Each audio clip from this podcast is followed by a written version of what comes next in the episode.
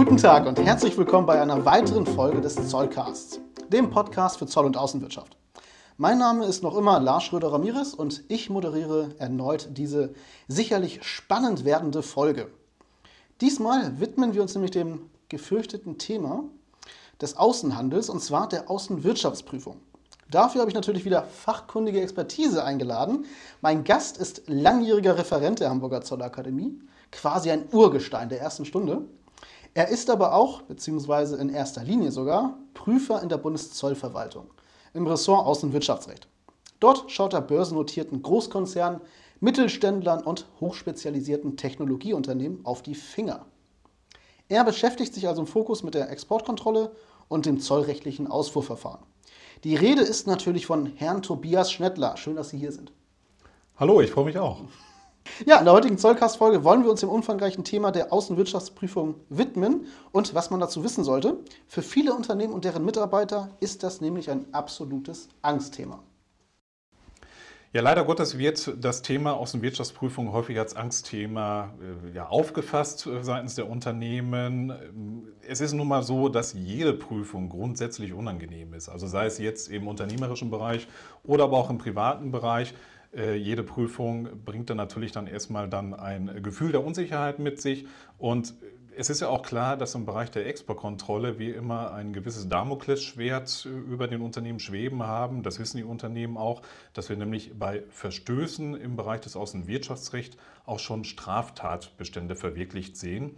Und das ist letzten Endes das, was äh, natürlich dann auch für einen gewissen Unsicherheitsfaktor bei den Unternehmen letzten Endes dann äh, führt um dieses Angstthema vielleicht etwas zu entkräftigen, äh, da sage ich jetzt vorab auch schon mal, auch wir Prüfer sind nur Menschen mit dem Augenzwinkern. Und äh, ja, dann werden wir natürlich dann im Rahmen dieser Podcast-Folge auch noch mal einiges besprechen. Herr Stettler, dass Prüfer auch nur Menschen sind, das kann ich bestätigen. Äh, wir haben Sie immer sehr, sehr gerne hier in der HZA zum Besuch. Das freut mich, ich bin auch immer gerne hier in Hamburg. Beginnen wir vielleicht mal auf grundsätzlicher Ebene, Herr Schnettler, einfach damit wir mal alle, die in dem Thema noch nicht so drin sind, äh, einfangen können. Die Bundeszollverwaltung führt regelmäßig in Unternehmen Außenwirtschaftsprüfungen vor. Was ist damit aber genau gemeint und welchem Zweck dient eine solche Prüfung überhaupt? Es ist so, dass, die, dass der Zweck, also Sinn und Zweck letzten Endes dann der, der Außenwirtschaftsprüfung die Einhaltung der Vorgaben des Außenwirtschaftsgesetzes und der Außenwirtschaftsverordnung sind.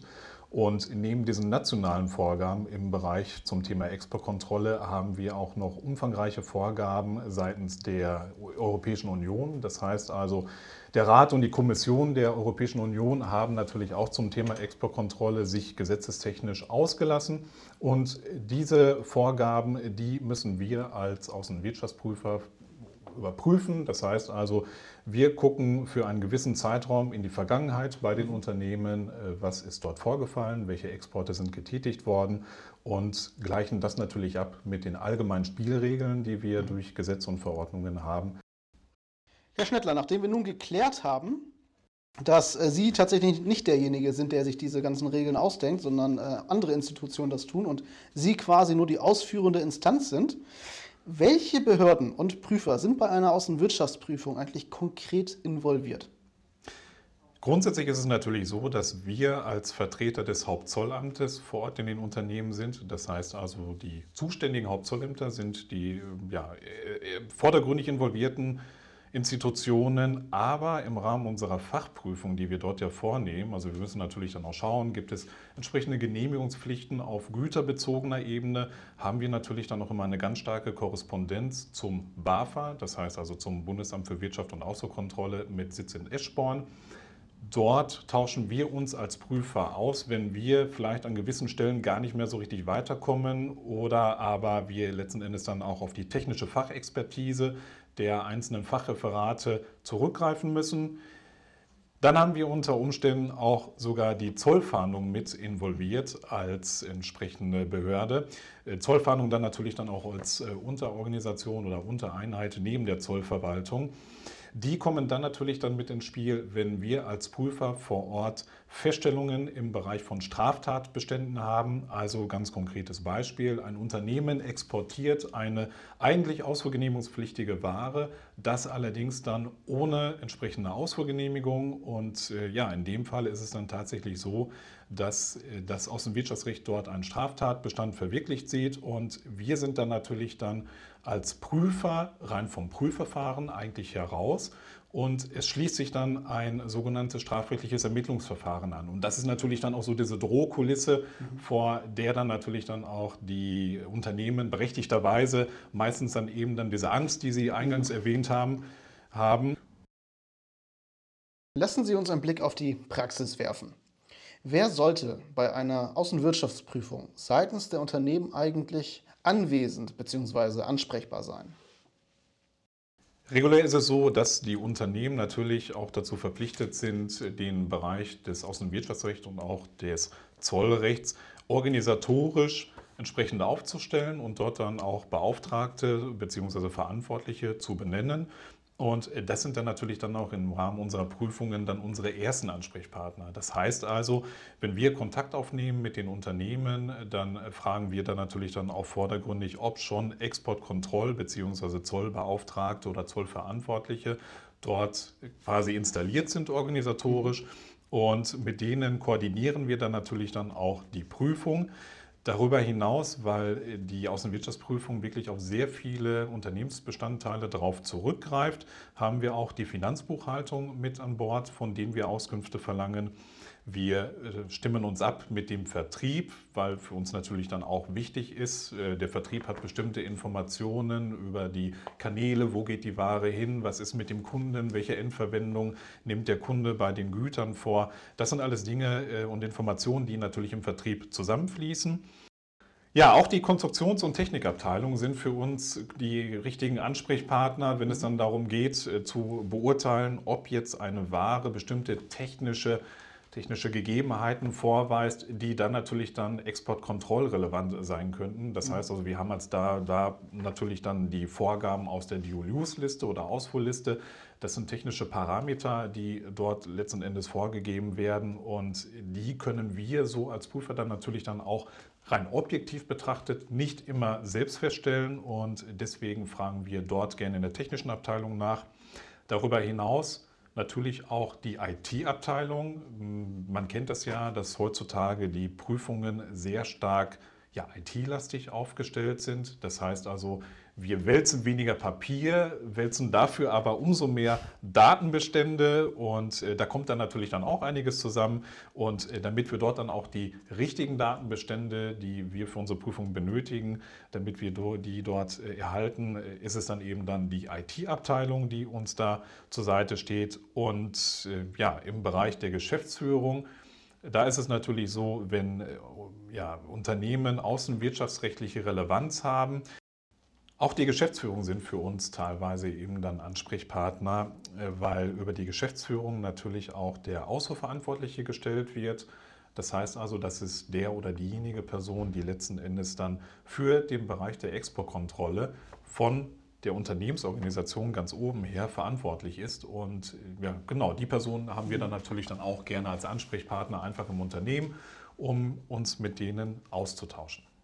Das kann also schon ziemlich umfangreich sein, denn wir haben tatsächlich öfter mal die Frage, ähm, ja, wer eigentlich der Ansprechpartner sein sollte. Und äh, oft äh, liegt der Irrglaube vor im Unternehmen, es bräuchte da nur ein, ja, eine Person, ein Sekretär, der sich vielleicht da äh, kurz äh, verantwortlich fühlt. Aber im Endeffekt äh, merkt man ja, da können sehr viele Menschen involviert sein. Ja, genau so ist es. Ne? Also wir greifen tatsächlich auf die äh, ja, fast komplette Organisation drauf zurück.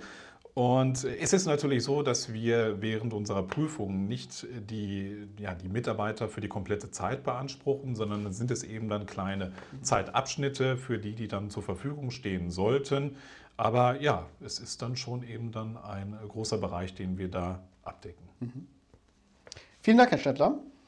Kommen wir vielleicht dann mal zu dem groben Ablauf einer Außenwirtschaftsprüfung, damit unsere Zuhörer sich das richtig äh, vorstellen können und auch ich, ich habe ja auch noch keine Außenwirtschaftsprüfung erleben dürfen. Entsprechend können Sie das vielleicht einmal grob skizzieren.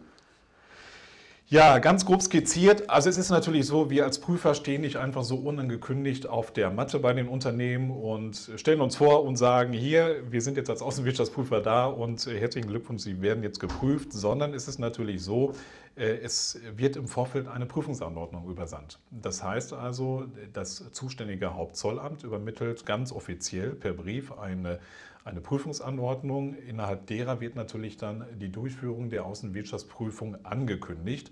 Und wenn das der Fall ist, dann ist es meistens auch so, dass wir als Prüfer dann den nächsten Schritt unternehmen und auf die Unternehmen drauf zugehen und uns dort melden. Das heißt also klar, klassischerweise dann per Telefon einfach mal die Kontaktaufnahme dann vornehmen. Und äh, im Rahmen dann der Kontaktaufnahme wird dann natürlich dann alles weitere auch besprochen, die einzelnen Modalitäten. Das heißt, wenn wir dann in der nächsten Phase sind, wenn die ganzen Dinge abgestimmt sind im Vorfeld, äh, dann sind wir natürlich für den Prüfungsbeginn grundsätzlich erstmal vor Ort und dann kann eigentlich auch schon dann mit der Prüfung begonnen werden. Von den Inhalten her ist es so, was decken wir alles ab? Das ist natürlich dann auch immer dann eine Frage, die dann häufig gestellt wird. Und äh, da kann ich dann sagen, es ist äh, der Bereich des materiellen Außenwirtschaftsrechts, den wir dort äh, prüfen. Es ist der Bereich des formalen Außenwirtschaftsrechts, den wir prüfen. Und dann ein Sektor, der für uns als Zöllner vielleicht so ein Stück weit auch artfremd ist. Das ist der Bereich des Kapital- und Zahlungsverkehrs. Und da das Stichwort Bundesbank.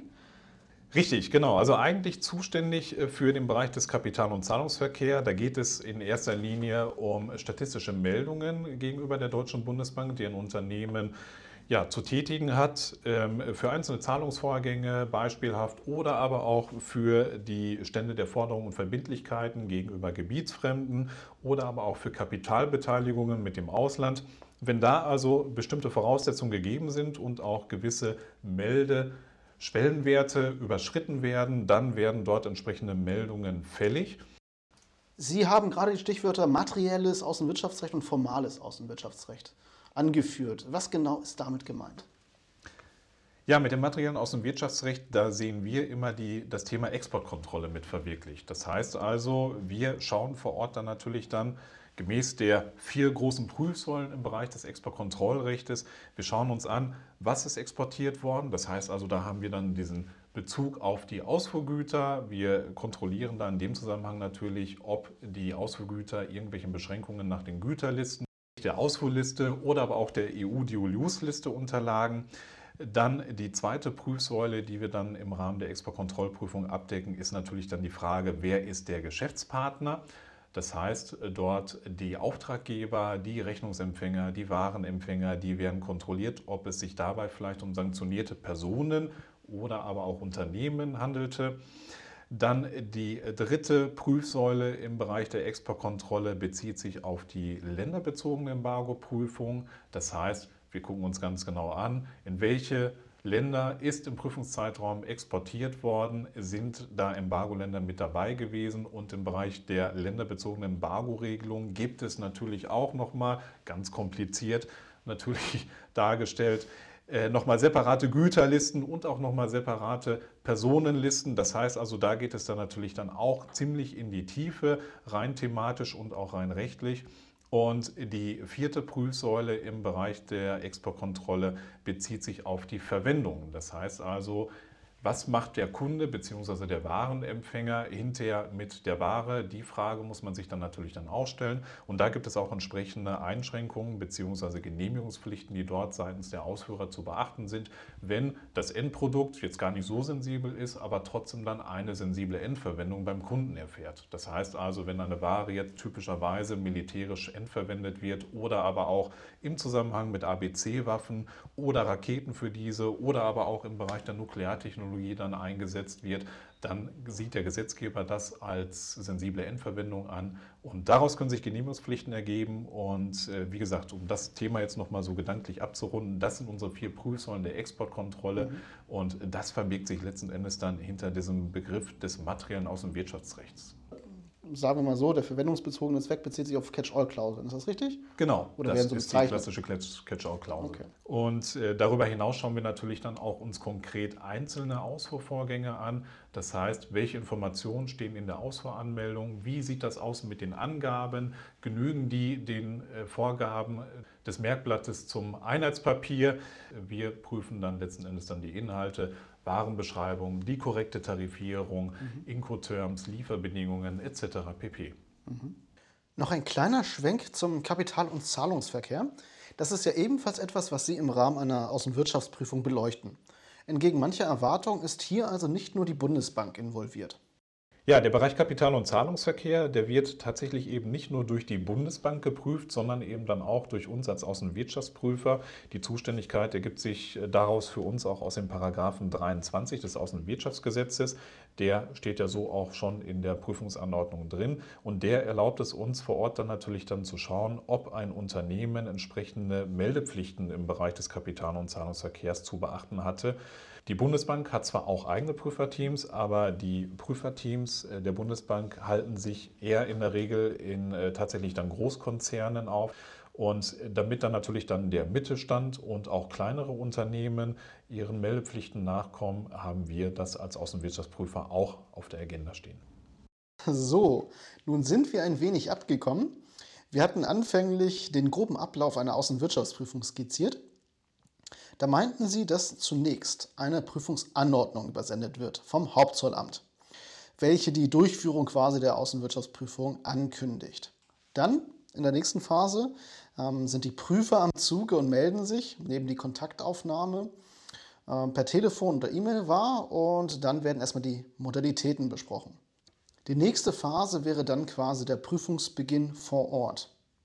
Die unterschiedlichen Inhalte und ähm, Schwerpunkte einer solchen Prüfung haben Sie ja soeben beschrieben. Als nächstes äh, denke ich mir, dass wohl dann die Prüfungsphase sich anschließt. Ja, kommen wir dann zur Prüfungsphase. Also im Rahmen der äh, Prüfungsphase ist es natürlich so, dass wir sehr, sehr viele Daten auswerten. Und im Rahmen dann der Datenauswertung, das heißt, das Unternehmen muss uns im Vorfeld dann natürlich dann auch adäquat auswertbare Daten zur Verfügung stellen. Das sind in der Regel dann natürlich dann Finanzbuchhaltungsdaten und auch Materialwirtschaftsdaten. Das heißt also die Daten aus dem ERP-System, damit wir natürlich dann auch im Hinblick auf äh, die Fragestellung der Exportkontrolle, die vier Prüfsäulen, die ich ja vorhin auch schon entsprechend erwähnt habe, äh, dass wir die entsprechend ähm, ja, beantworten können und auch prüfen können. Das passiert natürlich dann auch mit einer Analysesoftware, die wir da im Einsatz haben, äh, damit wir die Daten, welches dann ja auch in der Regel Massendaten sind, auch entsprechend aufbereiten können. Und im Rahmen oder wenn diese Datenaufbereitung abgeschlossen ist, gucken wir uns dann natürlich dann auch konkret einzelne Vorgänge an und fordern dort eine sogenannte Unterlageneinsicht. Das heißt also rein oder komplett digital laufen solche Prüfungen natürlich nicht ganz ab. Ähm, Dort wälzen wir tatsächlich dann eben dann ein bisschen Papier. Das sind Konstruktionszeichnungen, Vertriebsunterlagen, Rechnungen, Lieferscheine, Frachtpapiere. Also auch da dann letzten Endes dann der ganze bunte Blumenstrauß an, äh, ja, an Papieren und Unterlagen, die zu einem Ausfuhrvorgang gehören. Ja, wenn die Prüfungsphase dann abgeschlossen ist, dann findet sich in der Regel dann auch ein Termin für eine sogenannte Schlussbesprechung. Das heißt also, das Ergebnis, das konkrete Ergebnis und die Feststellungen, die wir gesammelt getroffen haben bei einem Unternehmen, werden dann im Rahmen dieses Gespräches dem Unternehmen auch mitgeteilt. Wir äh, leisten da auch manches Mal dann eben Unterstützung und geben Hinweise, wie sich ein Unternehmen für die Zukunft besser aufstellen kann äh, und auch Prozesse verbessern kann, anpassen kann, vielleicht verschlanken kann. Äh, Das teilen wir dann dem Unternehmen mit. Ja, zu guter Letzt, nachdem die Schlussbesprechung vor Ort beim Unternehmen stattgefunden hat, äh, dann ziehen sich die Prüfer in der Regel auch schon aus dem Unternehmen zurück und äh, dann beginnt dann die sogenannte Berichtsphase für uns. Das heißt, die äh, Prüfungsfeststellungen, die wir vor Ort im Unternehmen getroffen haben, die werden dort in einem Abschlussbericht zusammengefasst und dieser Bericht wird natürlich dann auch anschließend dem Unternehmen übermittelt, sodass dort dann auch alles dokumentiert ist. Das heißt, wenn ich das richtig verstehe, ist so eine Außenwirtschaftsprüfung ja nicht nur ein Endgegner für ein Unternehmen, sondern ja auch tatsächlich eine, wie soll ich sagen, schon fast kostenfreie Unterstützung. Es werden Potenziale aufgezeigt, äh, tatsächlich auch Punkte, wo vielleicht noch ähm, ja, Verbesserungspotenzial da ist. Also für ein Unternehmen ja eigentlich auch ein Gewinn. Ja, das sollte tatsächlich auch so von den Unternehmen verstanden werden. Und äh, da schließt sich jetzt vielleicht wieder der Kreis, den Sie da äh, oder was Sie eingangs erwähnt haben mit dem Angstthema. Ähm, ich möchte es jetzt nicht unbedingt dann als Dienstleistung verstanden wissen, denn wie gesagt, es ist ja nach wie vor auch eine offizielle Prüfung. Mhm. Aber es ist natürlich dann so, dass wir auch aufgrund unserer Erfahrung, die wir über all die Jahre lang angesammelt haben, wir sehen natürlich auch ganz viele Unternehmen und sehen, wie es dort abläuft und geben diese Informationen oder versuchen vielleicht an der einen oder anderen Stelle dann den Unternehmen ja auch Tipps und Hinweise dahingehend äh, zu geben, wie sich, ja, wie sich Fehler vermeiden lassen mhm. oder wie sich vielleicht Prozesse anzupassen sind, äh, damit eben dann die Unternehmen nicht in die Bredouille kommen, sich hinter einem Straftat äh, oder einem, einem Ermittlungsverfahren mhm. gegenüberzustehen, konfrontiert zu sehen. Wenn wir vielleicht nochmal aufs Detail gehen, welche Dokumente wollen Sie als Prüfer denn eigentlich sehen, wenn Sie vor Ort sind? Und wie lange dauert so eine Prüfung? Ja, ich beginne jetzt einfach mal mit dem letzten Punkt, den Sie gerade angesprochen haben, die Prüfungsdauer. Das ist immer ganz, ganz schwer abzuschätzen. Das ist natürlich auch immer von ganz, ganz vielen Variablen abhängig. Das heißt also in erster Linie von der Größe des Unternehmens. Das ist natürlich ganz klar. Äh, je größer ein Unternehmen ist, desto mehr Umsatz wird es höchstwahrscheinlich dann generieren, desto mehr Daten sind hinterher da, die wir als Prüfer auswerten müssen. Ähm, es ist aber auch teilweise dann eben dann abhängig von der außenwirtschaftsrechtlichen Relevanz. Also wenn ich jetzt einen Großkonzern habe, der allerdings keine exportkontrollrechtliche Relevanz hat, der jetzt, ich sage jetzt einfach mal, Brot verkauft ins Ausland, äh, da haben wir dann natürlich dann im Bereich der Exportkontrolle gar nicht so viel zu prüfen. Und das sind letzten Endes dann die Parameter, die, das, äh, die dieses Thema Prüfungsdauer dann auch beeinflussen. Um auf den ersten Punkt Ihrer Frage zurückzukommen, welche Dokumente wollen wir als Prüfer sehen? Da ist es so, ähm, wir müssen uns als Prüfer natürlich erstmal einen Gesamtüberblick über das Unternehmen verschaffen. Das heißt also, wir müssen erstmal verstehen, wie tickt so ein Unternehmen. Und papierbasiert fordern wir uns da eigentlich ganz gerne dann natürlich dann ja, Dokumente an, wie beispielsweise Wirtschaftsprüfungsberichte. Das heißt also, Gewinn- und Verlustrechnung, Bilanz, um dann natürlich dann auch einen, äh, ja, ein, ein Gefühl dafür zu bekommen, wie groß ist das Unternehmen, wie ist die Umsatzverteilung. Äh, in den Wirtschaftsprüfungsberichten stehen dann natürlich dann auch weiterführende Informationen zu dem Unternehmen drin, die dann natürlich dann auch für die Durchführung der Prüfung äh, notwendig sind.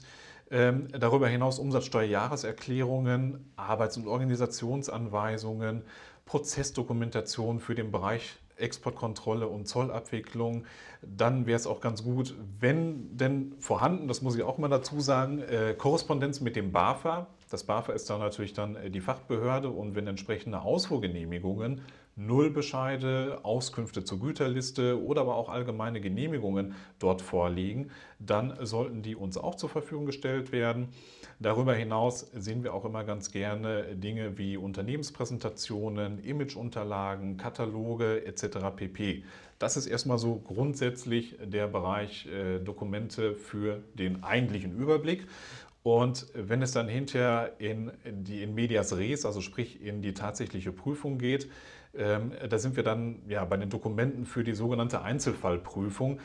Das heißt also, wenn wir im Bereich dann der, der Datenaufbereitung und der Datenauswertung uns auf eine Stichprobe letzten Endes dann verständigt haben, dann fordern wir uns dafür natürlich dann ja, korrespondierende Unterlagen an, die habe ich ja vorhin auch schon mal angesprochen. Das heißt also vertriebsorientierte Unterlagen, Ausgangsrechnungen beispielhaft oder aber auch Lieferscheine, Materialinformationen, Vertriebsakten, Projektakten und so weiter und so fort. Mhm. Äh, schon sehr umfangreich, muss ich sagen. Gerade das mit den Imageunterlagen und Katalogen hat mich jetzt überrascht. Äh, ja, wir müssen dann natürlich dann erstmal dann verstehen, wie tickt ein Unternehmen, wie ist ein Unternehmen aufgestellt und insbesondere natürlich dann im Rahmen einer solchen Unternehmenspräsentation oder äh, anhand von Imageunterlagen lässt sich mhm. dann natürlich dann auch ein Unternehmen zumindest auf den ersten Blick erstmal ganz gut einschätzen, weil dort natürlich dann dargestellt wird, welches Produktspektrum leistet ein Unternehmen, in welchen Bereichen ist ein Unternehmen vielleicht dienstleistungstechnisch unterwegs, welche Kundschaft steckt dahinter, welche Referenzprojekte sind in der Vergangenheit gelaufen. Und das hilft uns dann natürlich dann auch ein Gefühl für das Unternehmen zu bekommen, mhm. um vielleicht so eine Ersteinschätzung vornehmen zu können und äh, ja, deswegen dann eben dann Imageunterlagen, Kataloge, Unternehmenspräsentationen. Mhm. Herr Schnettler, das ist heute unglaublich wertvolles Wissen, was unsere Teilnehmer mitnehmen. Ich denke, es ist ja fast unbezahlbar, dass Sie heute Gast in unserem Zollcast sind. Herr Schnettler, lassen Sie uns noch einen Blick auf die Rechte und Pflichten äh, der Unternehmen werfen. Welche Rechte und Pflichten haben quasi jetzt auch die Unternehmen in einer Außenwirtschaftsprüfung und die Prüfer selbst? Ja, wir haben da eine ganz konkrete Regelung und zwar ist es da auch dann der Paragraph 23 aus dem Wirtschaftsgesetz, der die äh, Rechte bzw. auch die Pflichten der Unternehmen vordergründig dann äh, skizziert. Das heißt also, äh, der Paragraph 23 sagt in erster Linie erstmal, dass ein Unternehmen, welches am Außenwirtschaftsverkehr teilnimmt, umfangreiche Auskunfts- und Mitwirkungspflichten hat. Das heißt also, wenn eine Prüfungsinstanz, beispielhaft das Hauptzollamt, wir dann als Außenwirtschaftsprüfer vor Ort sind und wir fordern Unterlagen ein, dann sind uns die dann natürlich dann entsprechend zur Verfügung zu stellen. Da ist uns dann Einsicht zu gewähren. Wir haben da dann natürlich dann auch im Rahmen der äh, Prüfung ein sogenanntes Betretungsrecht. Das heißt also, damit wir dann auch vor Ort sein dürfen. Darüber hinaus ergibt sich aus dem Paragraph 23 aus dem Wirtschaftsgesetz auch ein Recht auf Daten und Unterlagen, Anforderungen und Einsicht für uns. Das heißt also, das, was auf der einen Seite die Unternehmen als ja, Mitwirkungspflicht haben, das haben wir letzten Endes dann eben dann als Einsichtsrecht. Und äh, das ist dann eben dann so ein, ein äh, Wechselspiel von Rechten und Pflichten. Wie jetzt schon öfter angeklungen, wollen wir mit dieser Folge ja auch Ängste im Rahmen einer Außenwirtschaftsprüfung nehmen und Ratschläge mit auf den Weg geben. Entsprechend die Frage, welche Tipps und Ratschläge können Sie Wirtschaftsbeteiligten geben, um Außenwirtschaftsprüfungen entspannt entgegensehen zu können oder sogar für sich positiv nutzbar zu machen? Ja, man sollte als Unternehmen tatsächlich so eine Außenwirtschaftsprüfung eben nicht als Belastung unbedingt ansehen, sondern vielleicht tatsächlich dann als Chance begreifen. Das ist jetzt zwar ein bisschen hochgestochen formuliert, aber mittlerweile hat ja dann auch im Bereich von Unternehmensprüfungen eine Art äh, Sinneswandel stattgefunden. Das heißt also, die Unternehmen von der Unternehmenskultur her sagen dann natürlich dann auch, ja, jetzt habe ich hier die Möglichkeit, dass ein Außenwirtschaftsprüfer vorbeikommt. Das heißt also wirklich jemand, der äh, in dem Bereich eine eine gewisse Expertise aufweist und der führt jetzt hier eine Revision durch. Und das habe ich ja vorhin auch schon angesprochen, mit unserem Bandbreitenwissen, welches wir haben, also sprich dieses über den Tellerrand hinausschauen, können wir dort dann natürlich dann auch gezielt ansetzen und auch Tipps und Hinweise geben, wenn wir eben äh, ja, sehen, dass es vielleicht an bestimmten Stellen hakt oder ja, dass gewisse Stellschrauben nachjustiert werden müssen. Und diese Informationen geben wir dann natürlich dann auch im Rahmen der Prüfungen mit. Ja, die Prüfung wird natürlich auch nicht nur zu Ungunsten des Unternehmens durchgeführt. Das heißt also, wir schwingen natürlich nicht nur die gesetzliche Keule, wenn wir Feststellungen dort haben, sondern so eine Prüfung äh, kann natürlich auch zugunsten eines Unternehmens ausfallen. Und das ist das, was ich vorhin meinte mit, dass Unternehmen so eine Prüfung doch eher als Chance sehen sollten.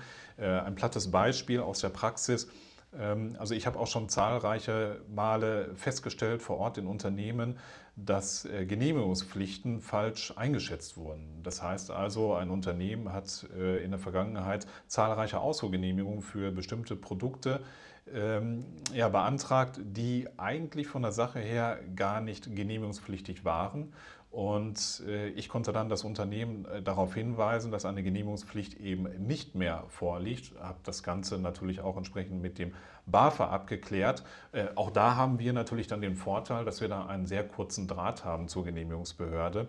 Und äh, fortan hatte dieses Unternehmen natürlich auch nicht mehr mit entsprechenden Genehmigungspflichten zu tun. Dokumentationspflichten sind äh, weggefallen, Ausfuhrgenehmigungspflichten sind weggefallen. Das heißt also, der Arbeitsprozess für bestimmte Produkte wurde definitiv vereinfacht. Zudem schauen wir uns natürlich dann auch die Prozessdokumentation an, Arbeits- und Organisationsanweisungen und geben vielleicht an der einen oder anderen Stelle auch mal einen Tipp. Das heißt also, ein Unternehmen hat dann natürlich dann auch immer eigentlich sein eigenes Produktspektrum und Vertriebsspektrum im Fokus und äh, das führt vielleicht an der einen oder anderen Stelle auch zu einer gewissen Betriebsblindheit. Und diese blinde Flecken, wenn wir die entdecken, dann äh, ja, greifen wir die dann natürlich ganz gerne auf und sagen, hier, liebes Unternehmen, hier besteht Verbesserungspotenzial. Äh, bitte macht euch doch mal über die und die Thematik Gedanken. Und das wird tatsächlich gerne aufgenommen. Mhm. Also wieder eine Chance für das Unternehmen, was die Außenwirtschaftsprüfung dort tatsächlich in Aussicht stellt. Genau. Was gab es in letzter Zeit eigentlich Neues rund um das Thema Außenwirtschaftsprüfung? Gab es oder werden derzeit neue Rechtsgrundlagen etc. diskutiert, die hier wichtig sind? Ja, zum Thema Außenwirtschaftsrecht, da tut sich natürlich regelmäßig etwas. Das liegt einfach an der Thematik selbst, weil das Außenwirtschaftsrecht natürlich eine sehr stark politisch motivierte Rechtsthematik ist. Das haben Sie auch schon in der Vergangenheit mit einigen Podcast-Interviewpartnern schon ausführlich besprochen. Das ist richtig, genau. Und äh, da ist es dann natürlich dann derzeit so, dass äh, die neue Dual-Use-Verordnung ganz klar ein Thema in den Unternehmen gewesen ist, aber auch nach wie vor ist. Das heißt also, äh, man ist da auch immer noch im Abstimmungsprozess. Und äh, was derzeit natürlich dann die Unternehmen ganz stark beschäftigt, ist das Thema Russland-Embargo.